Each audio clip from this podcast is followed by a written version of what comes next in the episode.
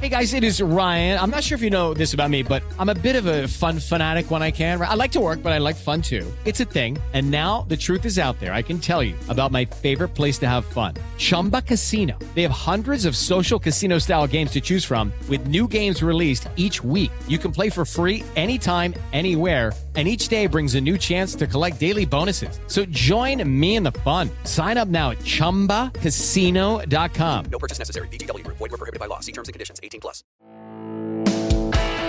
Este es el podcast de Alfredo Romo. 889noticias.mx.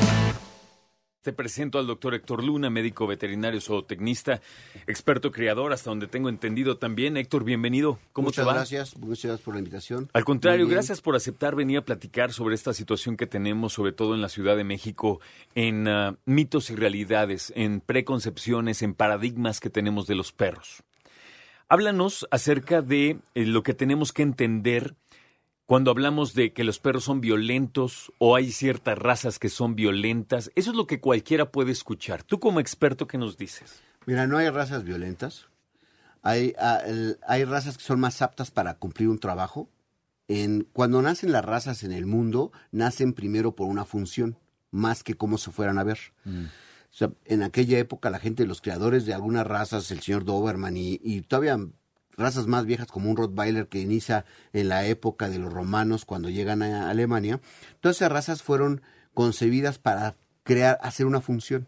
Entonces, lo primero que, se, que hay para hacer una raza es qué función va a desarrollar. Los perros cazadores se hicieron para que cazaran, otros perros fueron eh, eh, mostradores, ¿no? O sea, muestran la presa y otros la recuperan. Y esos son los primeros perros que hay, ¿no? Y obviamente el grupo de perros de guardia y protección, bueno, son perros que cuidaban la propiedad del, del dueño, ¿no? Entonces, no es que sean agresivos, o sea, simplemente tienen una, una facilidad para hacer una función. Los perros pastores son más, tienen una facilidad para hacer pastoreo y etcétera, etcétera. Y pues obviamente también tenemos los perros de compañía que se, que se crearon para, pues literalmente hacer compañía. Esa es su función. Entonces, la verdad es que como todo lo que a veces hace el hombre, hace cosas buenas, como creó razas, pero también por otro lado hubo gente que le cambió esa función. Lo sacó de su medio y los ha convertido en otras cosas, ¿no? Hace un momentito me platicabas acerca de una revista que incluso viste del siglo XIX, tengo entendido. Así es. en donde ya se hablaba acerca de cómo enfrentaban perros, eh, digamos, y esa es mi percepción, dentro del aburrimiento que puede representar un pueblo chiquito. Se hacían peleas de perros. Pero Así estos es. son dos siglos mínimo. Sí, estamos hablando del siglo XIX. En aquella época, los granjeros tenían perros que eran para todo en la granja. O sea, era el perro que cuidaba. Era En el que- Estados Unidos, eh, por Sí, cierto. sí. Era el que cuidaba, el que mataba este, los zorros, las ratas, y etcétera, ¿no? Y bueno, eh, normalmente esas razas se fueron haciendo un poquito más intensas en, en su trabajo. Entonces, obviamente, cualquier intruso que entrara al- a ese terreno que él cuidaba, pues ellos, ¿cómo, se, ¿cómo defienden su granja? Pues, digamos, mordiendo y peleando.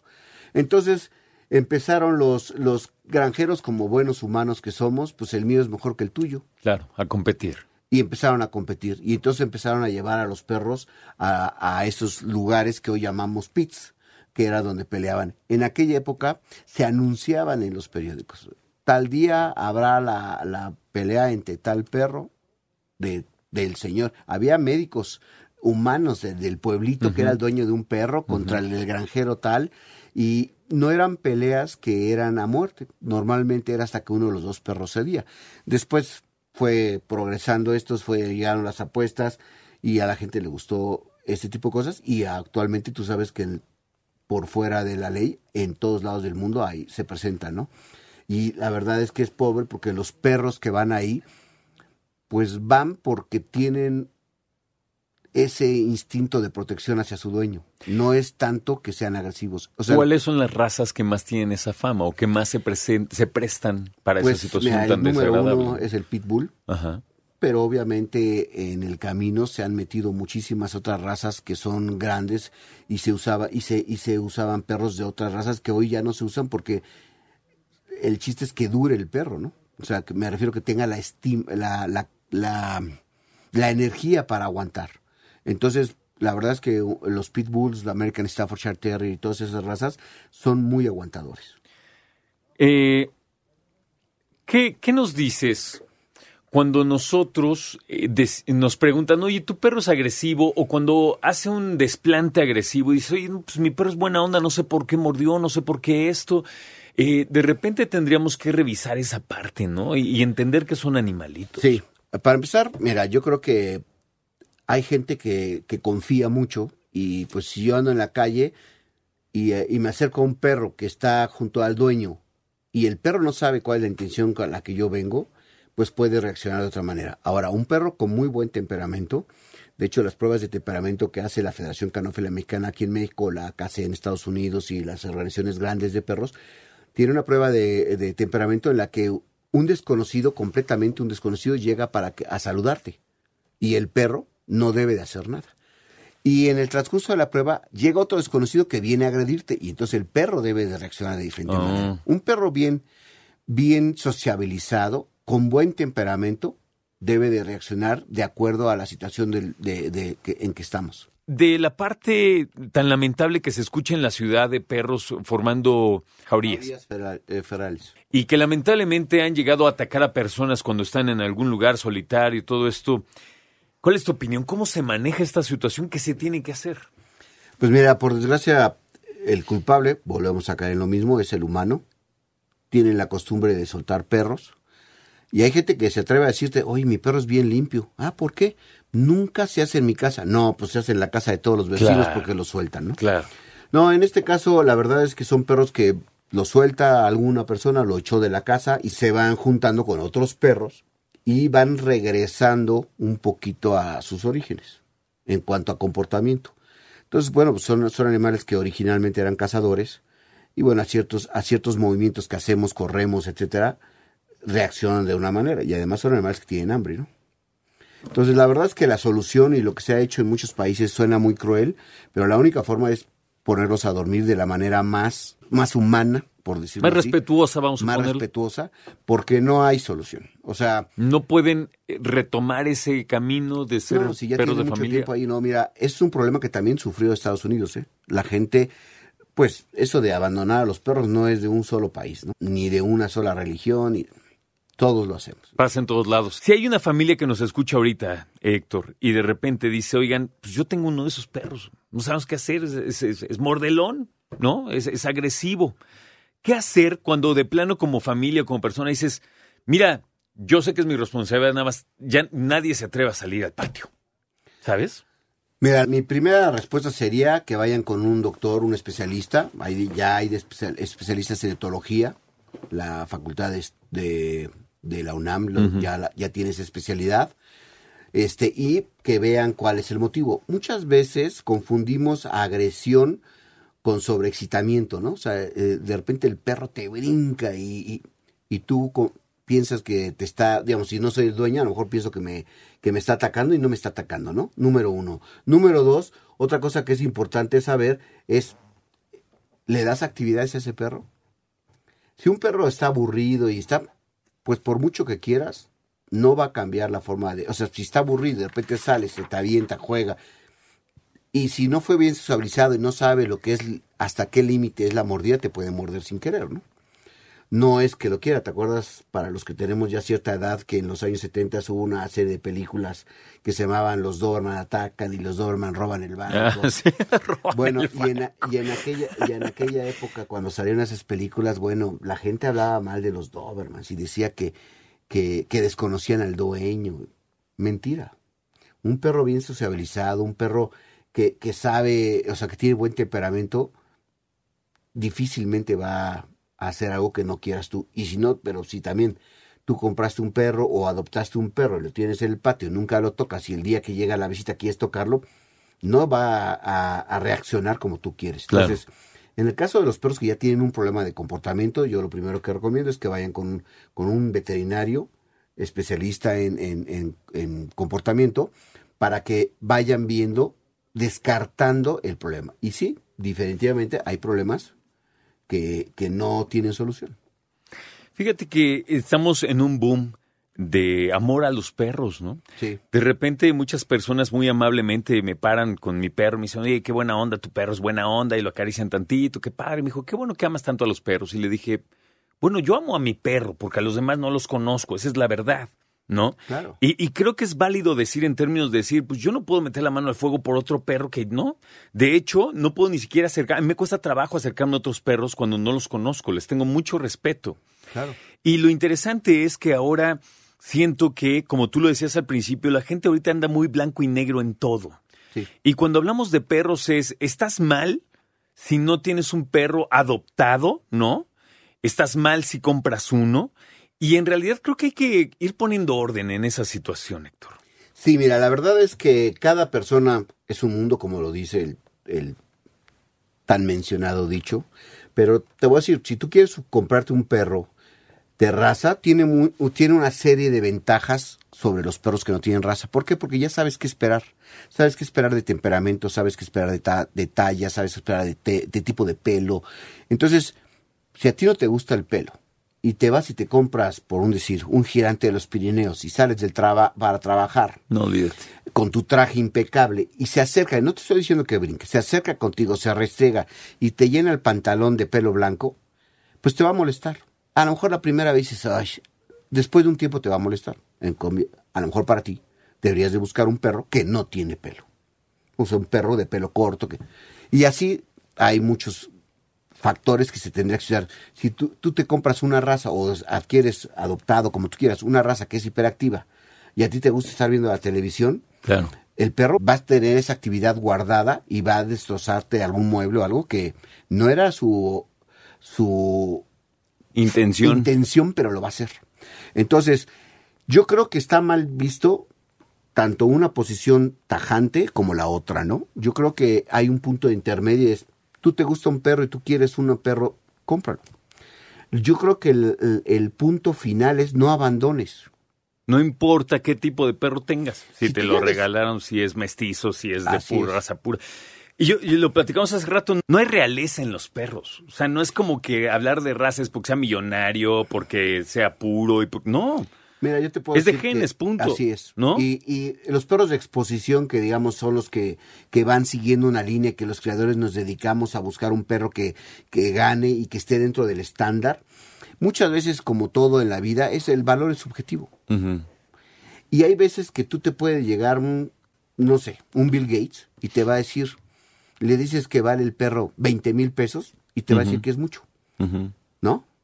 Y en cambio llega una persona que trae un Volkswagen todo cateado, pero tiene guardados 30 mil. Y, le- y él quiere un perro del que tú, y te dice, yo te doy los 30. Y los van a cuidar. Pero hay gente que adopta perros por sentirse bien con la Buena sociedad onda. Y va y termina y los bota en su casa. Y no los vuelve a pelar. Y lo mismo hay gente que compra perros que le costaron X o Y cantidad de dinero y también no los cuida. Entonces, yo creo que lo más importante es, ya decidiste tener un perro o un gato, porque también los gatos causan problemas, cuídalo y no lo abandones. Es eso. Fíjate, me, estaba yo impactadísimo. Llevé a mi perro a vacunar y después de vacunarlo llevé sus documentos a donde lo bañan para que no tuviera bronca y todo. Iba sin mi perro. Y al lado de mí estaba una, esperando una señora y terminé mi trámite, estaba guardando los documentos de mi perro. La señora dice, oiga, ¿quién es el que hace aquí el, todo el proceso de, de adopción? No, pues ¿en qué le podemos ayudar? Mi hijo quiere un perro. Quiere un perro ahora de regreso a clases. Y yo, ¿qué? Si no, hubiera, si no hubiera sido porque tenía yo tanta prisa, me hubiera quedado. Pero me llamó la atención decir, un perro de regreso a clases. Explícame eso. La gente, la gente, es más, fíjate que en alguna época en Estados Unidos tenían problemas del perro de verano, le llamaban. Porque, te estoy hablando en el pasado, porque los en Estados Unidos ya van más adelantado con esto de, de cuidar al perro y de, y de hacerlo parte de la familia. Pero en aquella época la gente les compraba a los cachorros en verano a los, a los niños para que el verano el niño estuviera con el perro. ¿Y después? Pero después Nada. terminaban abandonados. ¿Qué opinas acerca de estos cursos de vigilancia y protección? Personas que dicen, cualquier perro yo lo, lo adiestro para que te cuide y ataque a cualquier persona. Hay unos que me quedan muy profesionales, muy claro y todo, pero hay otros, no sé. ¿Tú qué opinas? Mira, yo creo que lo que primero que haría es acercarme a la asociación, la asociación de entrenadores y adiestradores de perros. Son gente profesional, son gente que ha salido del país, ha tomado cursos en, fuera del- de, con, con gente en Francia, en Alemania, en Estados Unidos y que han regresado a México para utilizar esos conocimientos en los perros aquí en México. Puedes acercarte a través de la Federación Canófila Mexicana en su página de internet y ahí puedes buscar a y bu- acercarte a gente que sea profesional. Tú Perfecto. sabes que dicen el dicho ese de que si sale caro un profesional, sale más caro uno que no sabe. Es bien curioso, cuando yo llego al parque, mi perro, que es un border, no se ve para nada agresivo, de hecho es un pan de Dios el hijo, pero como es muy juguetón, hay otros que no les gusta que el perro esté incitándolos a jugar y se los llevan así con que "Ay, ya llegó el que echa relajo, ¿no? Y la verdad, Héctor, a mí me llama la atención, a lo mejor es una bobada de mi parte, me llama la atención la cantidad de personas que sacan a sus perros a pasear, pero nunca los sueltan. Ese perro nunca ha estado suelto en un parque jugando, nunca. ¿Qué es eso? Mira, lo que pasa que primero hay perros que no están bien sociabilizados. La verdad es que si tú traes a tu perro con correa, puedes controlar a tu perro. Si es que sí. No, eso estás- está bien, ¿no? Está Pero bien, sí. Ahora, yo, yo soy de los que cuando sales perros a caminar y siempre hay alguien que no ni siquiera trae la correa, eso es peor. Porque ese perro no sabes qué va a hacer. Muchas veces acerca a tu perro queriendo jugar, el perro que viene suelto y tu perro no lo toma así, o viceversa. Entonces, ¿cómo controlar a un perro? Pero hay parques en los que ya se presta, y si está bien socia- sociabilizado el perro, va a jugar con los demás perros. O sea, parte de la sociabilización de los perros es, uno, que se lleve bien con el humano, porque eso es primordial, y dos, que se lleve bien con los de su especie. Tenemos perros que se llevan, pueden ver videos en YouTube y en todos lados, donde se llevan con, con otras especies, ¿no? Con aves, con gatos, Claro. etcétera, ¿no? Entonces sí, hay gente, los perros muy juguetones, la verdad es que asustan a la gente que no sabe de mucho de perros. eso, eso es importante, nuestra ignorancia. Sí. Nuestra ignorancia también, de repente ves algunos perros ahí y ya sientes que te va a hacer algo. Me acuerdo mucho cuando visité Bariloche en Argentina. Tienen perros de San Bernardo en todos lados, es como el ícono de la, de la ciudad. Y me decías que es de los que más muerden estadísticamente En Estados Unidos, sí. en Estados Unidos. Y fíjate. ¿En pero- México sabemos cómo está esa, esa estadística? Pues fíjate que lo desconozco, no creo que haya una... O sea, el, el problema de las estadísticas es que son, son regionales, obviamente no funcionan, porque en España, en, perdón, en Alemania el que más muerde es el tekel, ¿no? Y aquí, ¿cuántas veces te encuentras tekels o salchichas, como le dice la Sí. gente, como para que sea un peligro, ¿no? Pero el, eh, lo que es la parte de, de la estadística, no, no creo que en México haya una, Cualquier perro, entre comillas, buena onda es un accidente. Así Pero es. un perro que tenga fama de malo, entonces es súper malo. se hace escandalazo. Así es, un escándalo y salen las noticias y, y te hablan de- y te mandan fotos del perro con la sangre. O sea, es el amayerismo muchas veces y a veces el perro pues reaccionó mal a una, a una situación. Hay veces que es el momento, ¿no? Seguramente escuchaste el caso que tuvimos y, y fue el último que causó mucho revuelo. Un perro amarrado en la azotea, la mamá sube con su hijo a tender la ropa y el perro ataca al niño y le quita la vida.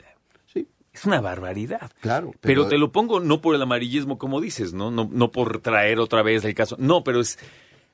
de- y lo decías hace rato, un perro que no, que no es atendido, un perro que está abandonado, no sabes cómo va a reaccionar. Pero lamentablemente eso pasa y pasa y pasa, cara. Claro, porque es gente que, porque primero lo tienen amarrado.